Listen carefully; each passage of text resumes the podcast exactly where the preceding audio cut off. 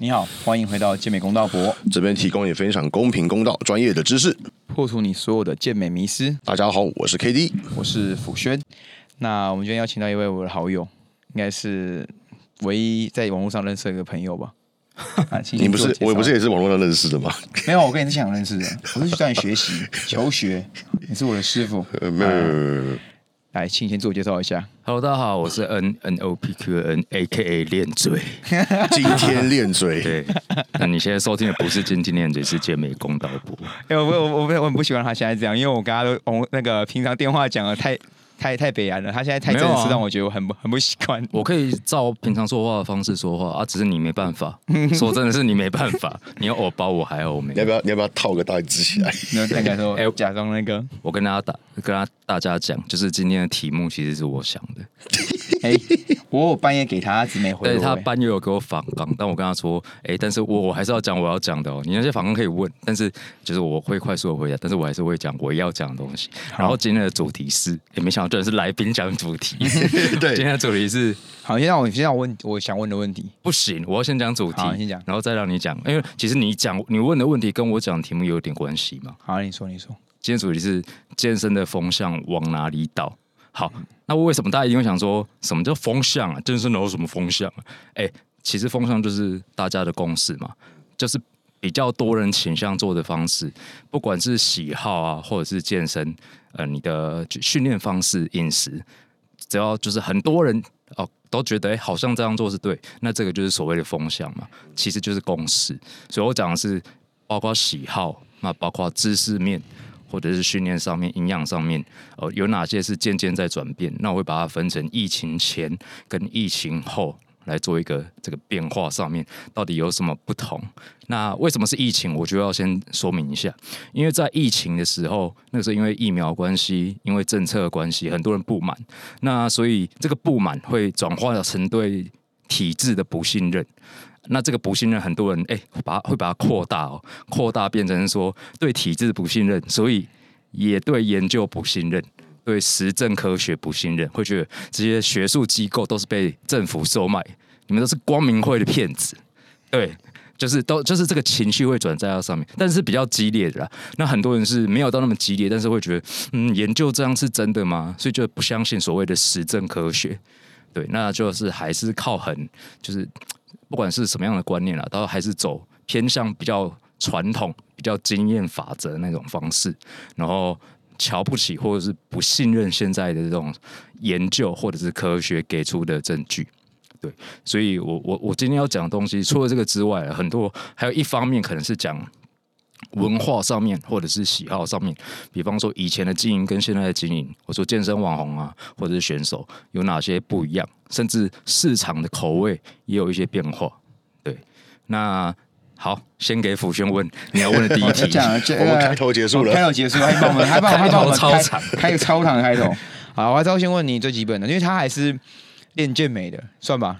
对，所以练健美不一定要健美比赛，基本上你做的是增肌减脂，就到就叫做练健美我。爱练就是练健美，对，那你从什么时候开始健身的？当然是从大学的时候，但是跟其我觉得大部分人都是这样进去大学，然后有免费的健身房，因为其实现在高高中就有了啊、免费健身房，然后同学或者学长就会带你进去练，你就瞎练，啊，练到这里不舒服，那里不舒服，就全身痛，然后也没有长很多。没有没有，你现在、啊你你明明明到那个去年我认识你的时候还都还是瞎练。那时候我第一次见到见到他，我去跟他去健身房，我说：“ 哎、啊你怎么都没有练肩膀？”他说：“我不喜欢练肩膀啊。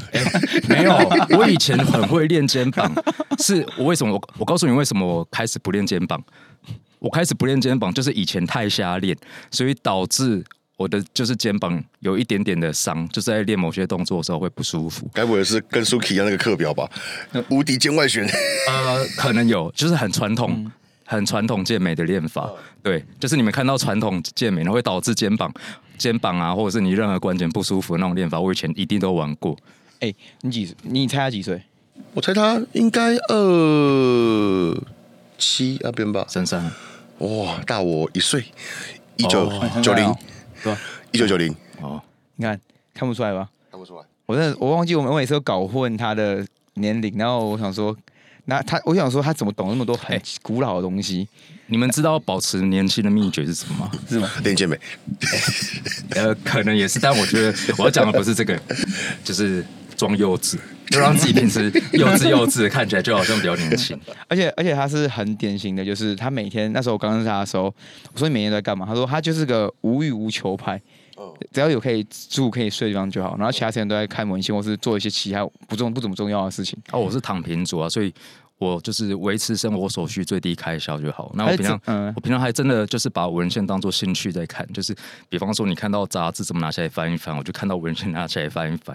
对，对，所以他所以他是一个很独特的存在，就是他也不比赛哦，然后就是是他，然后他也可以在健美圈一直在那边讲一堆 一堆唯一口口的东西。所以才叫练嘴啊，就真的是练嘴，就是不比赛。很不过你问到这个，其实是很多人都问过问题，为什么你不比赛？啊，很简单，因为我就不会赢。当然是很多人练健美，当然是因为兴趣。我说健美比赛上场比赛是因为兴趣，喜欢站在台上，然后那种较劲的感觉嘛。可是因为我就没有，我就他连训练都是只想要练爽，他没有要跟你练到力竭跟对进步。对对对，就是我哦，我练了好，可以对，有。点像是哦，维持 OK，维持就好，就是不让他不要走样就好。但进步，呃，如果说我要自己开，我我这样讲好了，我不会跑我开给选手的课表，饮食也是，可是他可是他跟我说，他只要他是这种，他训练是要开心，他就知道对他很重要，因为开心就不想练。因为就是我我，比方说像很多人其实都会问说，哎，到底要怎么让自己有动力待在那个健身房？其实我觉得很多选手当选手有一个很重要的特质，就是训练本身对他造不是很大的痛苦，就是他本身甚至在训练上面是开心的。可啊，对我来讲，因为但是我没有这个特质。就是如果你训练量或者强度让我拉太高，让我很辛苦的话，我可能就会不想去。所以为了让我能够每天到健身房报道，其实我会让我自己就达到一个能够进健身房不要感受到太大的负担的这种方式。对，这样我才可以让自己每天出现在那边。哎，今天是赐给你一个舞台，让你合理解释你的种种行为。好，那你不要问，哎、你你有问问题吗？我问啊，啊，那你刚刚提到说他是爱看文献的嘛，嗯，可是其实在应该是这两年疫情过后才开始，说实话是知识型网红在台湾的健身圈慢慢的发起嘛。对，好，讲到这个，我要开始带入我刚才的主题，就是健身的风向。哎，大家有没有发现，知识型的健身网红大概在疫情之后突然暴增，而且爆红？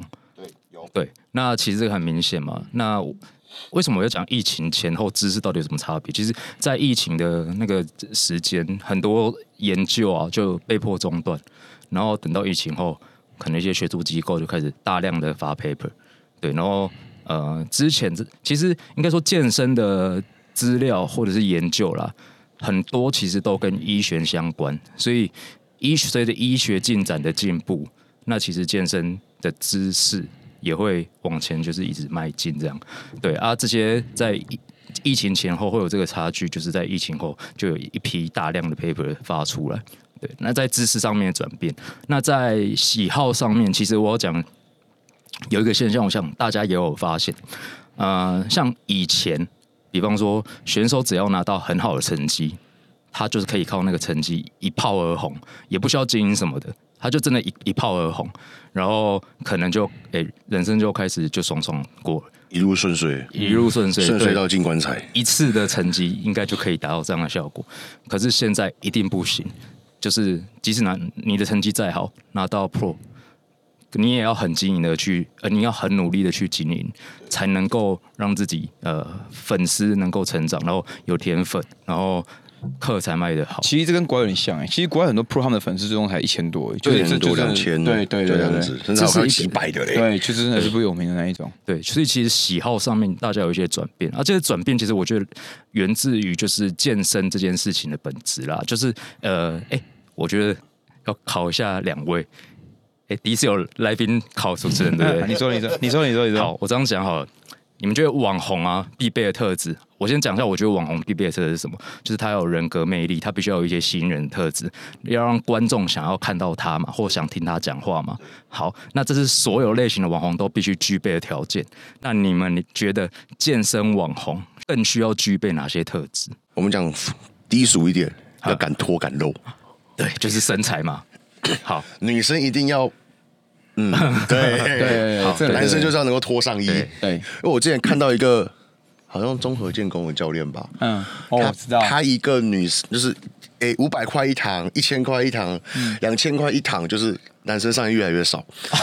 靠，他那一篇短影片三十几万的浏览率，哎，我想说，我哦靠。哦，，你说短影片呢？我以为说真的 嘞。没有没有没有，是哦短影片的就是搞笑的对。对对对对对对。对，我想说，我靠，这样有三十几万，这是怎么回事？不过，哎，感觉是也是有可能会有这样子的现象。对啊，他其他都还几千几千几千而已。一炮而红了，一炮而红嗯，你你啊，你你你没有想法，你不可能完全没想法我。我我我我我算健身网红吗？不算吧，算了，算了，因为我跟我是我就是因为刚才他说健身网红，所以我想到自己的时候，我就觉得我好像完全是处于一个，我每次在录节目广的时候，义广义的健身网你知道我在录嗯节，我先补充，我录节目或者他们要上 reels 的时候，我还特别指定说封面不要放我，因为我就是觉得说大家不想看到我的那种类类但是。但是都是你在讲话，你知道吗？想所以都只放你。也一样啊。这是但我你说 Podcast 崛起就是两个特质，我刚才说一个就想看到你嘛，啊，另外一个就想听你讲话嘛，其实一样的啊。对我觉得很会讲，很会讲，我觉得很会讲，所以想听你。讲话嘛。对对对但但是所有网红都这样，我会说健身网红还有哪些必备跟别的网红不一样的特质？我觉得有一个，我自己心里想到的答案是这个。你说既然想不出来，那我要公布。我觉得是呃，当然不是所有健身网红都必须必备，但是我觉得很多健身网红有这个特质，就是你要让别人激起别人的斗志，想训练的斗志，想要饮食控制，想要让自己体态变好的斗志。你的心灵鸡汤啊，哦鸡汤就是被我被我封锁了，没错典藏那些哦。对，哎、他他本来有他的 IG 有一系列的鸡汤鸡文汤系，列他后来自己觉得看一看就有点丢脸，就全部都点藏。全部不是啊典藏，了。他一直他每天都在说你这个靠你这个东西真的是有个有个有个莫名其妙的。我看完看我就觉得好像真的有一点，就好像每篇打都要有点有点一样，然后就换个风格再打一次。对，所以我觉得健身网红的特质就是有一个特质啊，应该说有一有一派的特质就是呃要激起别人想训练的斗志。那其实大部分诶，你刚才说最最重点就是身材嘛。啊，身材其实也是激起别人想训练的斗志的一环啊。对，那我觉得等一下可能会讲到一个国外现在非常红的健身网红，叫 Sam Sulek。那这个健身网红前周前几周吧，我丢给福轩看，然后他看了也就一头雾水，嗯，为什么这样会红啊？好，我我讲一下，这个健身网红很特别，他大概是这几个月崛起，YouTube 的订阅直接破百万，然后前阵子他有跟奥赛一些大佬共同试训，然后试训完之后试出了短影片，下面整排全部都在夸奖那一个健身网红，然后反而大家都在骂那几个大佬，很妙，对不对？理论上，他们健身就是在奥在奥赛最顶尖的选手，应该是铁粉一大堆，下排下面整排都在挺，可是都在挺那个选手啊？为什么？我我我先跟 K D 解释，因为你可能不知道这个人，他的风格很简单，就是录也不没有完全没有任何华丽的那种标题或者是呃剪辑。也没有什么华丽的后置，他就是很单纯拍他训练的一天，比方说今天 leg day，然后也不剪辑，就用手机 iPhone 架在那边，然后就一组一组做给你看，从头做到尾，整个小时，整个影片一个小时，就是看他练腿，他练腿就这样很无。聊，或者是一个影片在说哦，我今天要开始跑呃 dirty book 啊，他也不会说 dirty book，他就说我今天要开始跑增肌菜单，然后就坐在车上跟你说哦，我今天要吃什么什么，然后开始吃东西，一个小时就过了，就过了，对，这么的无聊，这就是他的一支影片的内容。没错啊，所以当时我看到的时候，我觉得一头一头雾水啊。当然一部分也是因为他真的很壮啊，嗯。那另外一部，但很重，它就不是一个会突然让你爆红的东西。我说现在，因为很重的人很多，可是为什么他会突然爆红？我就一直在观察，我发现大家就是口味开始有点返璞归真，就是有点回到，因为在呃短影片这个东西出来之后，可能大家越来越喜越来越喜欢那种快速，然后呃有爆点的东西。十秒、二十秒就能够看到一，些的没错。可是我发现开始有一些很简单的东西，像这个人他拍的东西，有一点就是让口味又回来。对，那他就是这个现象，我觉得在未来可能又会开始再回去一点点。啊，开始我要把影片丢上去了，里面一堆影片你，你一训练的影片，对 啊，一堆耶，那我觉得说不定，哎，但是你发那种就不适合放在短影片了，对啊，就可能就是放 YouTube 了。对那我可以开始每周更了，但我觉得现在的那周个周更。局势不好抓啦。对，因为局势也跟演算法有关系啊。嗯，你看，就现在 YouTube 啊，或者是呃那个什么 TikTok 或者是 IG，全部都在推短影片。对啊，所以你想的东西一定就是要，哎，你超过三十秒，人家也不喜欢哦。他说太长了，我不想看。对啊，所以就变成是你的风格，大家要随着演算法一直去转变自己的风格。对啊，OK。所以健身网红，我觉得其实也很难经营。健身网红，其实到后面，我觉得其实像现在要要加入知识型网红，其实很难，是因为前面该发的都发过了。然后现在新找到东西，已经我没有看到什么新的人起来啊。但是我跟你讲，其实我一直很期待，因为国外其实很多啦，就是他是最顶尖的选手，然后他本身又很学术。因为像你们节节目刚好两个就是分开嘛，一个是顶尖的选手，一个是学术。对对。所以你们一个节节目两个都有，可是国外有那种很多就是一个节目一个主持人，然后他本身又是 pro 又就是顶尖的选手，他有跟我说过，又是很学术的那种路线。很多国外的 WNBA pro 嘛，都是对 WNBA pro 最爱走知识路线，最爱看 paper。其实 FBB pro 也是很也是蛮多。对我常看到 FBB pro，我像像之前那个什么，嗯。我记得 Rough Diesel 就蛮就就算是蛮蛮学术的，对，只是他们不会在自己的 IG 发那些东西教学的东西啊，对啊，那只是现在台湾的呃，就是很顶尖的选手，还是也是为了自己的 IG 发训练教学影片，像 KD 就会发嘛，对啊，可是国外的他们就比较就不不会发这些东西，可是他们其实也是都对训练的知识或者是对影片知识蛮有足够了解，对啊，但是走知识路线的。顶尖选手其实也蛮，我说国外其实蛮多，我觉得台湾就差这个，对，蛮期待未来有出。那问你个问题，嗯，大家你觉得说，像你有提到你爱看文献嘛？对。那现在其实很多阿迪啊，或是很多教练，他们都说，那我也要去学习看文献能力。那你觉得这个是很重要的能力吗？先叹气，先叹气。看好看文献可以学习看文献能力，但是因为我太常听到问我说，呃，请问文献要去哪里找？或哪里看的这种问题，或对类似，他就是直接要看 paper，伸手给我，也没有到那么伸手，但是有一点点伸手，但是他们的伸手是伸手一开始是要糖果嘛，你至少也慢慢要，对啊，他们是一次要到直接从糖果要到。呃，喜饼。最哎，喜本 喜饼喜饼，对对对，最贵的东西，就就应该说你们还没有到那个程度。你会问要怎么看，要去哪里找 paper，那就代表你绝对还没有这个程度能够看 paper。对，其实我是觉得，呃，可以培养看 paper 的能力，但是不需要。如果你不会看 paper，真的不需要去看 paper，因为很浪费时间啊。而且很多人都帮你们翻译了，我也在翻译，或者是一哦。国外很多人翻译啊，其实如果有比较突破性的 paper，一定同时就会有一大堆知识型的网红发，对，那你们就会知道。所以我觉得，如果自己看 paper 是一个很浪费时间。我觉得，与其说你自己看 paper，你不去追踪那些会发比较呃最新研究，或是他都会帮我去发比较多可可信度较高知识的那些 IG 账号。因为像我，其实我以前会看 paper，可是当我认识他之后，我真的后面我就去搞看动作。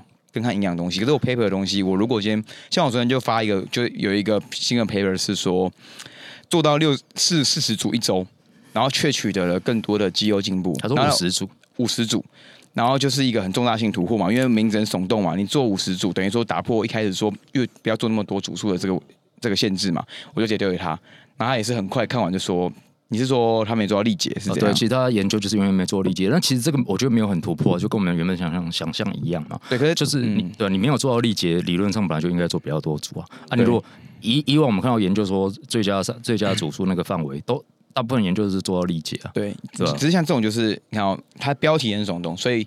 有时候你，如果你我自己花这个，我要看这个研究，我可能就需要自己可能要看个三个小时，我细看到三个小时，他可能看个一小时半小时就看完了。对，那你认识这种朋友，你就是很快就可以取得资讯，所以我会觉得，你与其培养这能力，不如先看哪些人，先看哪些人，多认识一些人，对对对，多认识一些朋友就对，甚至你付钱请他直接告诉你，对，因为其实这是效率问题啊，因为其实，哎，大家不要觉得说我好像就是怕别人抢我饭碗，所以就叫他不要学习。去看 paper 不是哦，因为其实以前辅轩不看，开始不看 paper，甚至他以前看生理学的课本是看原文的。我一开始就跟他劝退，不要做这件事情，很浪费时间。就是因为我跟他讲说，呃，做这件事情，你做这件事情很没有效率，是因为，比方说看一篇 paper，真的呃，不要说他了，他可能已经因为看过一阵子。我讲一个路人，随便你如果是一个学生，看英，而且你的成英文程度假设非常好了，你看一篇 paper，一些比较顶级研究，你可能看三天才能看完的，我三十分钟就三十分钟就能看完。所以这个是效率问题。你你交给有效率人来做，老实说，真的省很多时间成本。因为我自己说实话，真的看有些 P V 的配 P V 我一定会亲自看。可是如果其他是真的一些阿里亚杂的什么主数那些，我可能真的要看一天以上，因为它 paper 是很长的，它有还有前言怎样怎样，P 一堆实验室在到最后总结。那你真的不呃爱看仔细，你会真的从头一直慢慢看，并且是你要一直停下来，然后又去做别的事，这其实很耗精神。那你真的是不如有一个。如果你确定他都是翻译正确的，那你就可以请他直接看他怎么去解析最快。而且通常如果真的很重要研究人，会有很多人同时翻，所以那些人的同时翻，你就可以知道说，哦，大家的总结差不多，那就是这样。对，所以其实你真的如果自己要去硬自己去慢你，你会花超多时间在做一个没有效率的事情。而且其实教练本身，我觉得更重要的是在于动作，对，跟。你想要帮别人备战，你要懂营养，可这些并不会去需要到第一线知道说最新科学是什么，因为大方向不会变。对对对啊，那但是你看的问题是说培养培养看培养，我觉得最简单就是从简单的 paper 看起啊，就看久你就可以越看越快，然后开始看一些比较难的。因为像我可以看 paper 看那么快，原因是因为 paper 它的字格式基本上就会有非常多的参考文献，就 reference，然后基本上你会为了看懂每一句话。一句一句去细看，可是其实每一篇它如果方向主题是一样的 paper，它有一大段东西都会是重复的，因为它用的那个参考文献基本上可能我也看过，我本来就看过，但是他又重新讲了一次，就我你会在每一篇类似的 paper 看到类似的段落或者是内容。啊，所以这一段就看过，我就很快就划过去，对啊，所以看久了，其实就是你看久了看多了，你就会越快越看越快了。那我再问下一个问题，就是通常在我们看健美文献，其实很多人最大的争议是说，很多人说干这些实验限制不够严谨啊，那到底它有没有参考价值？其实我跟你讲啊，我觉得 data 就是 data，不要靠感觉。但不是说不能看靠感觉，靠感觉，但是你感觉就是适用于你自己身上啊。你不能说我的感觉这样做很好，你就说哎，你这样做也会很好，但可以试试看。但是如果他做这样做没有很好，那就是就真的没有很好，就对不对了，就对就不对了。对啊啊，实验 data 当然说实验没有很严谨的话，当然你可以其实可以想象到它有什么瑕疵。比方说你刚才那个就是啊，就是呃，其实刚才那个研究我觉得算严谨，可是有些研究它测呃，比方说组数的话，或者是动作的话，我讲一件事情就好。到现在其实都没有研究真的做到那么严谨，就是动作品质这件事情。好，我们研究上面看动作品质怎么看，就是看角度，你的屈、你的伸的角度是多少？对，可是我们会看这个吗？就是我应该说教练会看看的只有这个吗？不会啊，对吧？就是他会看你整体的动作嘛。啊，这个这件事情在呃研究上面就很难达成啊，因为。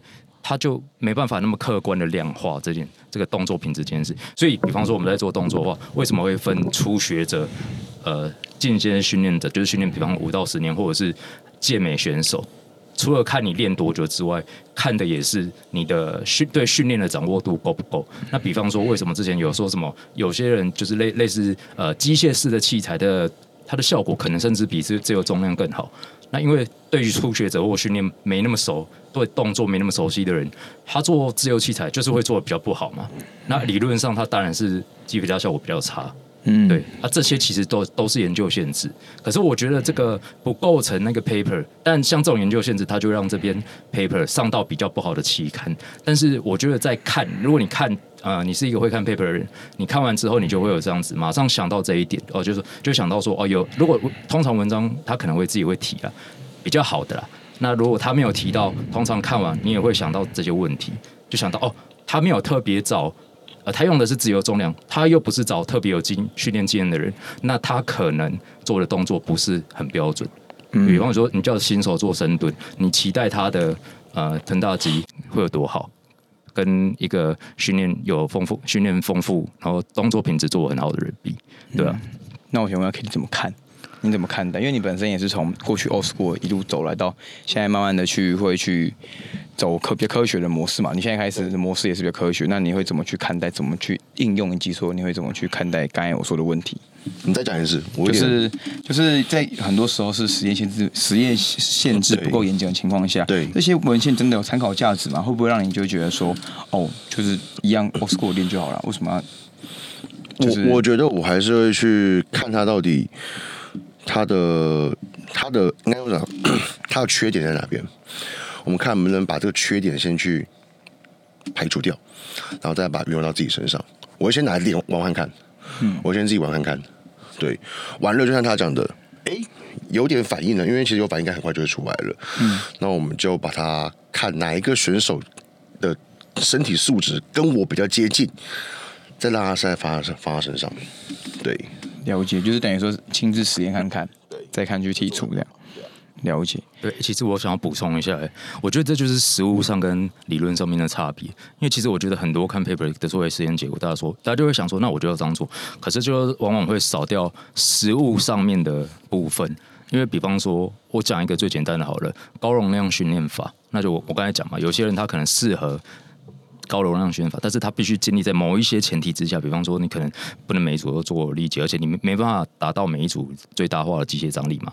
那好，那这个情况你就有几个前提了。第一个是你回复要很好，对啊，你真的是一个能够让自己回复达到那么好的人吗？你都不用上班，你睡眠每天可以睡超久，对。但是这这这就是有一些前提存在啦，所以就是变成要回到个体化，你到底训适合怎么样的训练方式？你要先看看，就像 K D 刚才讲的，有哪些对你来说可能是不好的，你这样累这样练就会更累更辛苦，而且看到回报又很少，那这个可能真的没有很适合你。对，因为我现在他都会玩一件事情，就是高通量。嗯，哎哎哎，又讲高通量了。哦，你现在开始在玩高通量了？对，就是无意间就是哎，高碳战士是那个彭老师让你有得到启发吗？没有，在更早以前我就想说，哎，可是我就玩看看哦。我我那天我那天我我跟马克说一个东西，我说高通量如果真的能背出来的选手，有一个很好的东西是他的肌肉满饱满度会非常非常非常好。对，而且他不会有那种就是看肌肉看起来很疲劳出现的那种扁的感觉。对，没错。可是这件事我我我今天才跟他讨论呢。我今天还跟他讨论说，这个东西能不能在每个人上执行到？这这个高通量这三个字 已经缠着我们两年了。其实简单讲，应该就是消耗越多，你需要的摄取食物要更大更大，就是这是理想值。但是怎么样去让恢复跟得上？跟对恢复跟得上，跟你的肉体疲劳、精神不疲劳，我觉得这又是最难的事。对，其实我觉得高通量第一个是可能要渐进式，然后第二个我觉得。呃，你跑一阵子之后适不适合你？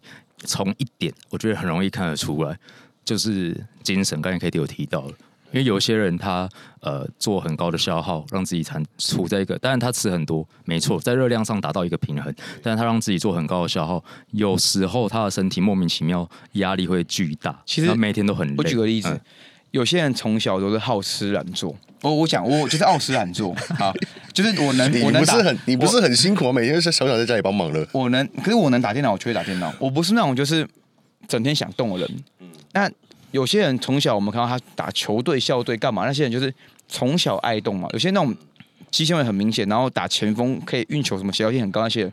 天生你就看得出来跟你不太一样，那那类人他们就算你给他加多点活动量，他们本身不会那么抗拒。可是你今天叫我叫我突然走两万步，我会很抗拒，因为我现在连我每天要走一万步都是我逼自己一定要做到。可是有些人是天生就是做得到。哎，K D，我跟你讲，他不是很勤劳，他只是爱钱。有报酬的份上就会变得很勤劳，有报酬份上我就会很勤劳。对，可是刚才整体来说，重点就是。高通量在这个时候就出现问问很大问题是，你过去的生活十几年的生活习惯养成，怎么可能在你的生活习性跟你的本能是不是爱动人？他不会在你这一两年接触到之后就突然大改，所以你就很习惯。确实，久了可能可以了，可能很久啊。就像我们之前有聊过，说高通量备赛最大问题是那个时间到底要拉多长？嗯，如果我二十我二十五到三十岁，三十岁才真的可以很很顺的用这个模式，那不就已经耗了五年？嗯，夸张一点是这样的，但我不知道。对对对，你有什么补充呢？呃，没有，就是其实我觉得高通量的确相对于低通量来讲啊，比较极端一点。我们讲，因为高跟低通量就通量，简单来讲就是热量的进出。那高跟低比起来，我们讲，但是它是一个相对高、相对低。但我们讲的高跟低，说就是很高跟很低比起来，一定是很高。对人体来说比较健康，而且对如果我们说增肌好了，或者养成良好的代谢，绝对是高通量会比较适合，跟低通量比起来。对，所以其实呃，你你要说生活往高通量的方向迈进，其实我觉得是比较好一点点。对，但是又回到刚才说，我觉得可能还是要循序渐进，因为很多人光想好开始每天都走一万步，本来都是不走路的人，每天要走一万步，光想到就心理压力很大。啊，你每天要处于就心里哇。每天皮质就光想到就觉得好压力好。我还有一万步，还有重训还没做，对啊，我还有午餐还没吃。确定真的跑得久吗？你可能做一个礼拜就放弃。对，那你呢？你怎么？那你怎么执执行的？目前在正在执行吗？还是正在执行呢？觉得怎么样？嗯，体重从一百零七直接掉一百零一了。哇！那你大概可以分享一下你的大概摄取的？其实就像他讲的啊，就是我爱练的。嗯，我本来就很爱练的。对对对，他是爱练。我就是就是攻弱项嘛，晚上就练弱项了。嗯。就如果像练练练练，差不多练一个小时，然后再轻松的，就是会坐在脚踏车上面滑手滑手机，就哒哒哒哒慢慢动，不知不觉就滑了一个小时。我哎，我像我就完全不行，我是完全极度讨厌在跑步机上面凑满步数看电视。脚踏车，那我也一样，就是我极度讨厌。然后我觉得脚踏车很舒服，我就躺着。就是我是个我如果可以，我就专心坐着看影片。我我我不能接受边。像我你你可以接受边走边开机的话，我也不行，因为我就是我我会觉得很痛苦，所以我就完全不能。我深刻知道说我不是爱动哦，因为我现在线上是会打电话跟他们去做电话电话确认那一些，所以等于是边走边打电话，就是边踩脚边讲，然后改改改改改，好，拜拜，然后下一个，对对对对对对对，边我我我可以边做边打电话了，因为我都在 我都在炒菜的时候跟他打电话。对，他他会去买东西，怎么去？哦，他很长。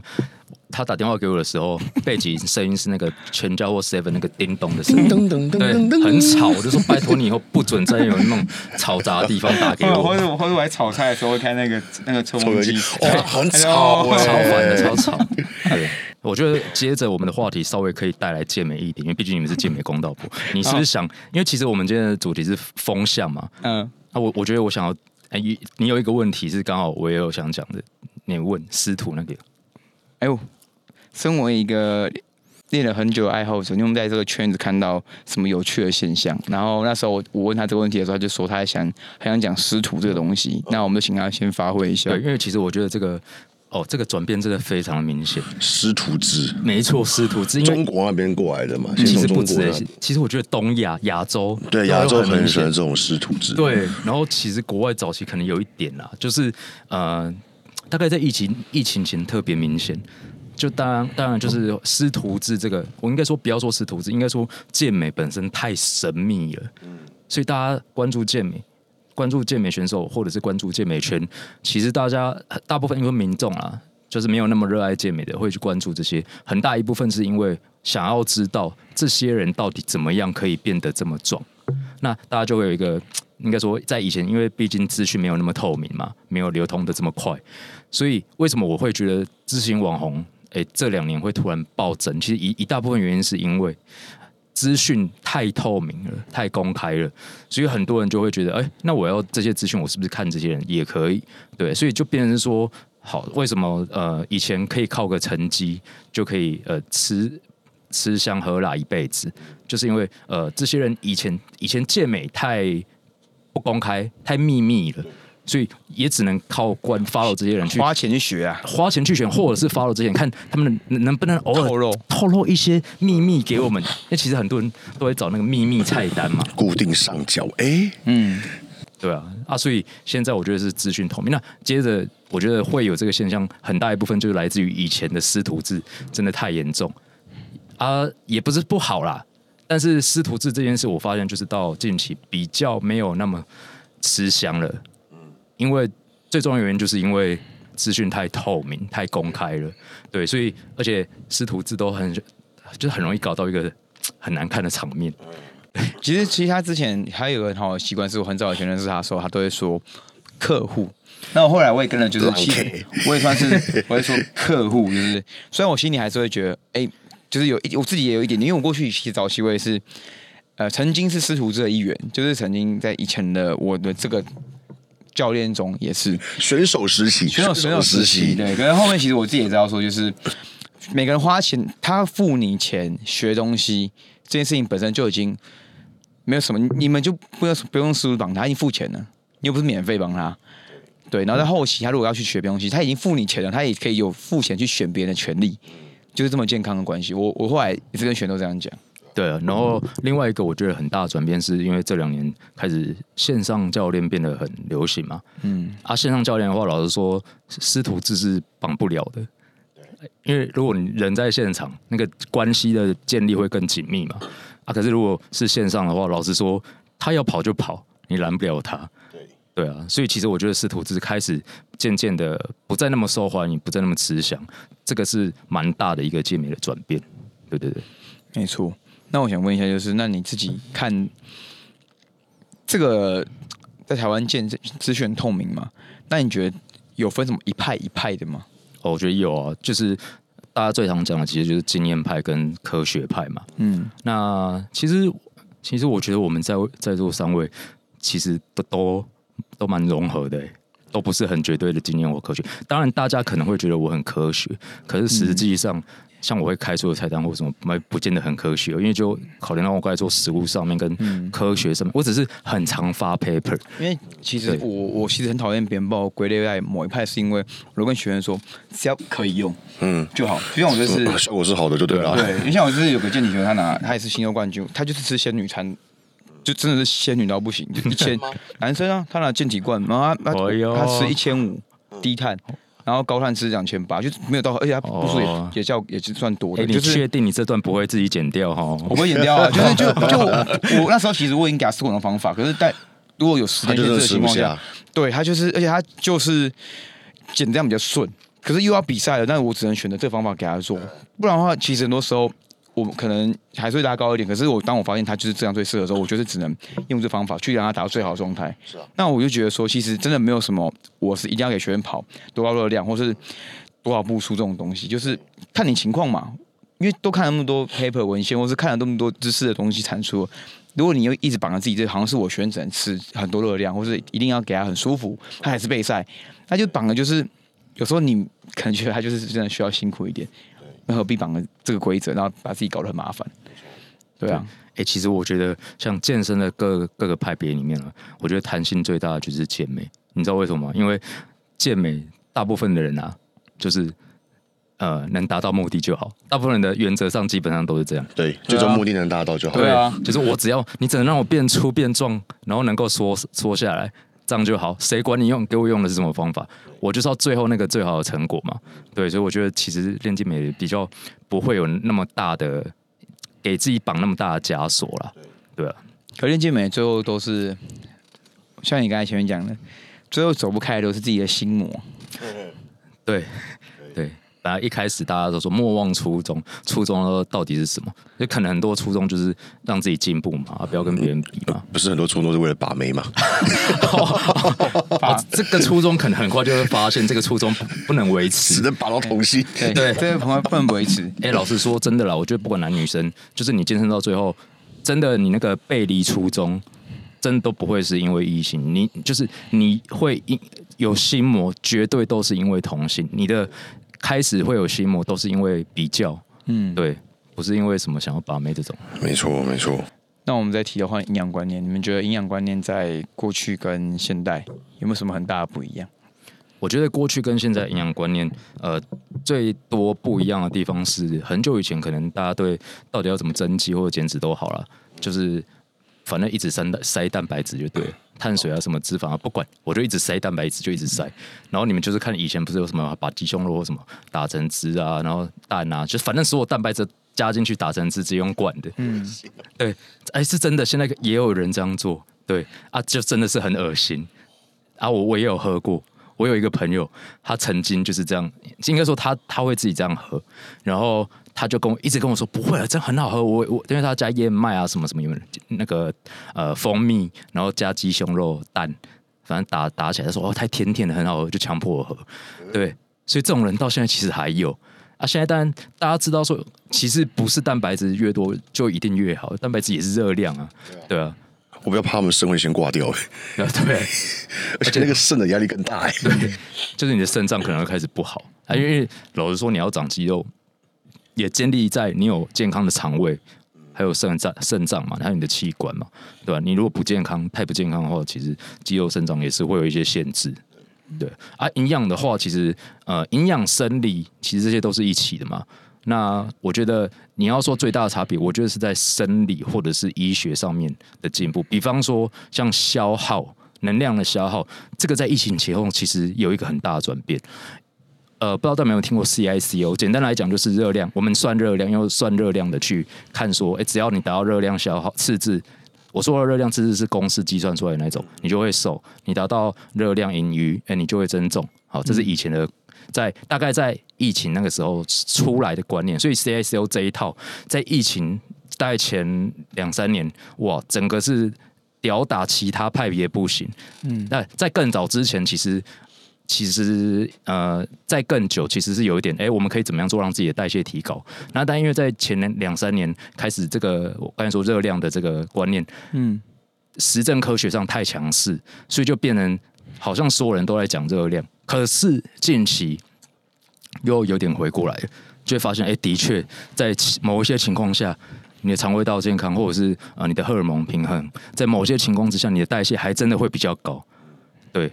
所以它现在可是现在就变成是又不是只看热量了，现在营养包括微量营养素、巨量营养素都是，或者是你要怎么动，你要怎么运动，你多少肌肉量，它都会影响到你的呃代谢、你的基基础代谢率，或者是我们说静静息，静息就是静止的时候你的消耗有多少，真的是会影响。对，其实像你有没有觉得说现在？我就讲台湾好了，我觉得国外不知道。台湾选手就是现在比赛出来的状态会比过去好很多，干度要求有吧？所以在 WBF 或是任何的 IV 的比赛，真的拿到很好名次的那些，其实以前来说，就以可能干度来说好了，现在真的有办法达到很多一线的都可以达到五趴六趴。以前可能是一场就那么一两个。对对，那其实这可能都是归功于营养观念的越来越好。对。你们觉得你有吗？有啊，我觉得有啊，有哈。以前可能是那种最顶尖的选手，可能没有到差很多。我说最顶的啦，可是现在是整体全部平均值是提高，均值整个提高超级无敌多。在看 WMF，前几天看完他们健体好了，关那个一排 overall 总选出来，哇，每个都是干到不行的。已经不会有那种就是就是以前干可能是他天生就干的那一种，但是现在是好像很多都是健，原本是胖胖的，然后减下来，哎，也很干。对。对，就是方法也在变啊。对对，方法也在变。那其实我觉得到最后，呃，不管你选择什么方法了，我觉得就是要聪明、有弹性，呃，然后适合你自己，适应性调整对。对，因为像我会跑高通量也是，我本来就很会吃啊，嗯，然后每以前被他就会吃一点点，两百五的碳。哦，好饿哦！哎，可是像按照像如果你跑高高通量来说好了，那你有说要是往如果你现在大概吃多少？我就直接讲六百碳，我六百哦，哦，一天六百，很多的。你会觉得很饱吗？不会吗？刚刚好，哇，有点点饿，哇，越吃越饿。然后脂肪大概抓五。哎，光是你说你有一点点饿，我就觉得你好像就可能就是适合跑高通量这种体质。哎，然后蛋白质两百二而已。就他会体重两倍，其实搞不好应该还更低一点，蛋白质可以再吃更少一点。对，因为我现在一百公斤，吃两百差不多。嗯，哇，那你真的很适合，搞不好你这次一路这样一路一路这样吃到底，这样。因为我现在是早晚早晚各练一次嘛。可是你有觉得动很多很累吗？不会啊，如果没睡没没睡好，是不是就很累？没睡好就会，其实没睡好反而还好，没有练的时候会很累，就是心理压力。想练的时候没有得练。像我今天原本要练有氧，我觉得今天好像没时间练，就觉得很啊，早上觉得好累哦。所以你真的很喜欢待健身房的。我到我就上完课，就上完课前练嘛，上完课后再练啊。中间还有一个小时休息，在做有氧啊。喜欢动，对吧？这个真的是很适合，每天就要上课，没有时间练了。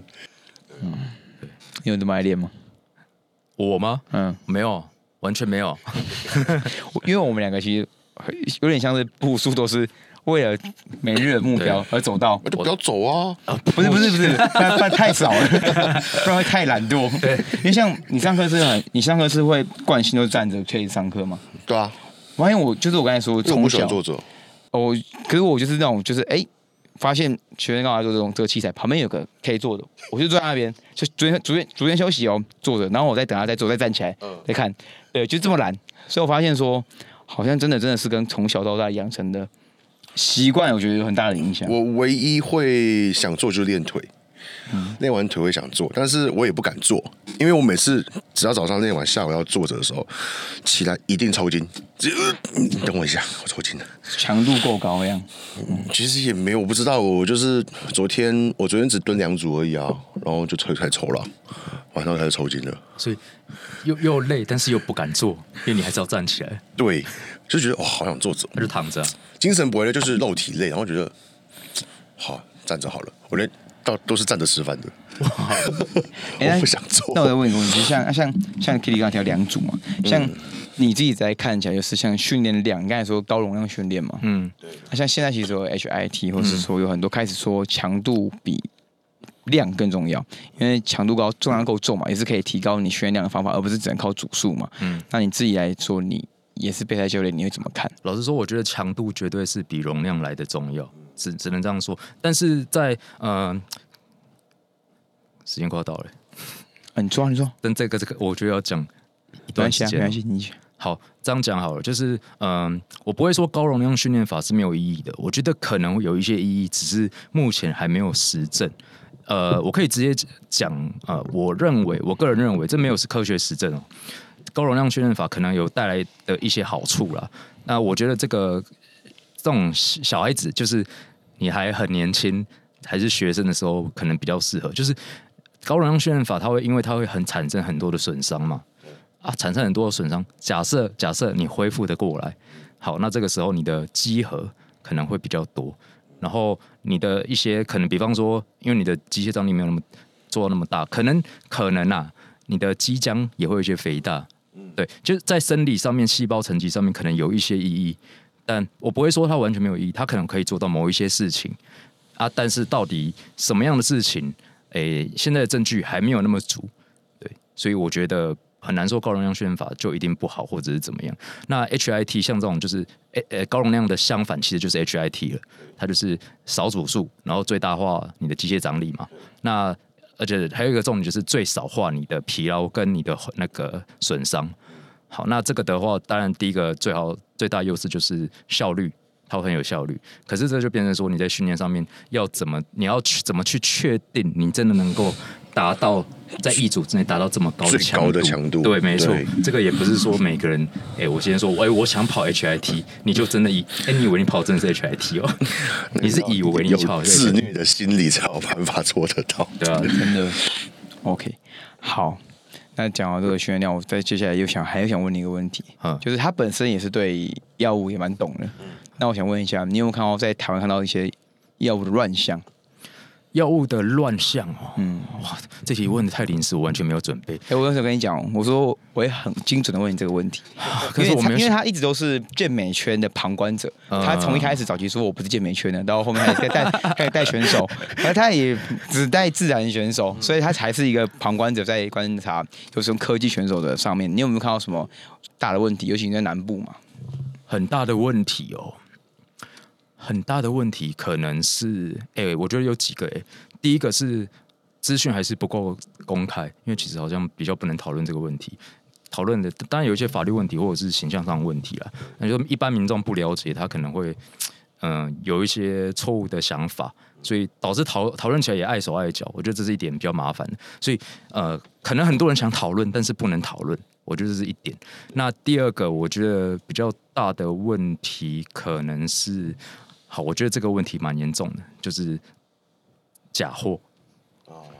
呃，老实说，只你拿到东西，其实这个呃，我们不要讲药物的使用，讲科技备赛这件事情好了，这一切都要建立在你用的东西，它真的就是那个东西的前提之下。那如果不是的话，你后面跑再多菜单，其实都没有意义，因为你也不知道。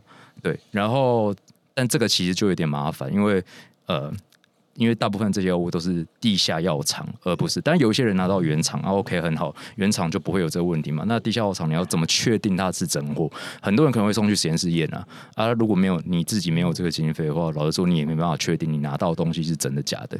我觉得这个蛮蛮麻烦的，对啊。然后减脂药，我觉得这是另外一点我想提的，对，就是很多时候减脂靠有一些。呃，应该说，比方说，呃，你本来可能体脂很高，重体重还要很大，那你因为不想要动，然后，哎，这个不要说不是选手的问题哦，因为这光健身房就一大堆，女生也是，哦，真的有非有非选手选手超多的那些哦，超多超多，他们就是想要直接吃药瘦，啊，明明体脂就很高，其实你轻松靠一些方法做好消耗，你就可以轻轻松松瘦下来。所以说是是应该说是有真的有非选手然后去再吃一些减脂药，很多你不知道而已，哦，你看不出来而已。因为重点是第一个剂量啦，剂量它就是不要那么高，看起来也是很自然。啊，第二个是就是很多都是私底下，就是尤其是我刚才说减脂的，很多就是我我健身房就很多啊，想要瘦，每次胖回来，然后想要瘦就吃 T 三可以，然后哎又复胖，然后胖了再吃。然后再啊，所以他的代谢，尤其是 T 三，他甲状腺素整个坏掉，就是反正他体体质就越来越差，然后越来越容易胖，他最后就一直靠这些药物，就是他也没有想要好好跑一个完整的减脂规划。你如果已经很干在吃，通常选手备赛也是到后期才会吃嘛，那不会有人在增肌时候，就是或者是刚要减脂就开始吃减脂药，对吧？心态已经有已经有那个心态养成瘾，成瘾，药物成瘾，对啊。好，还有吗？啊，就是讲到我们刚才讲这个药物成瘾，我觉得这个是最最严重的。怎么说？因为呃，我觉得跟别人比较这件事情哦，其实，在自然选手身上好像还好。可是，一旦你是科技选手，一旦你有心魔，一旦你有什么我非得这场拿卡不可的决心，然后或者是你的朋友开始诶有一些激你的那种言语或行为，你就会容易有一些。我这场一定要怎么样拿出怎么样的状态什么的，那你可你可能原本原本的规划是说，我在非赛季的时候我就使用一些最单纯的什么 day 卡之类的，对身体负担比较小的药物或者是 test，安安安安稳稳的堆肉，然后堆上去之后，呃，跑个两个 cycle，然后我再去你再再去冲卡，类似这样子啊，就本来的规划是一个就是平稳，啊没有那么伤身体的规划，嗯，啊，结果被旁边的人挤一挤。然后比较心态一出来，心态马上变成我就是他妈的自己要拿卡，开始全部的就会直接上。你讲好像阿迪亚台发生剧本，对我觉得阿迪亚蛮容易会会有这个心态的，洗脑啊，嗯，对吧？然后就是一股脑觉得我一定要证明给大家看，可是你到底是要证明是给谁看？你就是被旁边的那些人激一激，他们也可能根本也没有放在心上，但是你自己就会觉得哦不行，我要证明给所有人看。但是其实就是我觉得按照规划走，就是哎，他就是你的哈。以可以有在做 cycle 的选手来说，是不是很不能出？其实很不应该出现偏离计划以外的改变，因为 cycle 都算好的嘛，是这样吗？是这样子没有错啊，因为你你这个比赛，比如说我们准备一年的比赛，那你一定会需要先去知道你的身体状况嘛，然后我们再安排计划嘛。对啊，所以其实这种临时去干嘛都要大改你们本来的配置。其实我讲真的啊，你看。像自然的选手，你你自己也知道，在被自然选手上面，光是要做赶进度这件事情，我觉得大家都应该很不愿意。我会说教练啊，嗯，但学生自己会很想赶进度，但是我们不会想让他们赶进度，因为赶到之后就状态就不好。因为你不知道赶，要不不知道怎么帮你赶，你你而且那个赶是风险。对啊，多赶一点，然后结果就赶了，不见得你就一定会比较好。对啊，赶了你不一定下去。更何况是科技，那个风险更大。所以其实没有什么科技，它可以有很多方法再去。强制用药物去让你达到更好状态，不是不行，可是就你要考，所有都是考量到风险，都在风险风险变很大，效益没有那么高的情况下，你确定真要这样做吗？对啊，啊，我觉得这个是一个稍微有点，这个就是心态上面的问题了。啊，老实说，啊，你再过一年再拿卡，或者是过一年再拿到你目标的那一个名次，有什么差吗？为什么非得在今年，或者就是要偏离？有有什么非得一定要你偏离计划的那个？情况不可，对啊，了解，这是身为一个健美圈旁观者给大家的一些肺腑之言。对对对对，他也带过了很多选手，所以其实应该也观察出很多一些。我觉得他很他很常观察到的都是心理状况，你比较常去观察到，我喜欢去分析大家的心理状行为后面的原因是什么。对对对对对，那其实也都是让大家可以去听一下，做警惕一下，不管是自然的或是或是想比用科技选手，都一定要去有自己的规划，而不能说仓。超超心急啊，心急导致崩掉，对，对抗自己的心魔，没错，健身其实就在对抗自己的心魔。其实这集的重点很零散，对，重点重点很零散，但大部分都讲到要问的东西。有没有什么想补充的？呃，没有，这么精准，哎，对，这么精准。好了好了，那基本上的话，这集就到差不多到这边。虽然也没有一个很很利很利落的结尾，但我觉得好像中间的破。破呃发散的东西是可以大家去听一下的。好，那我们就谢谢练嘴的来访。OK，谢谢两位主持人。拜拜拜，大家拜拜。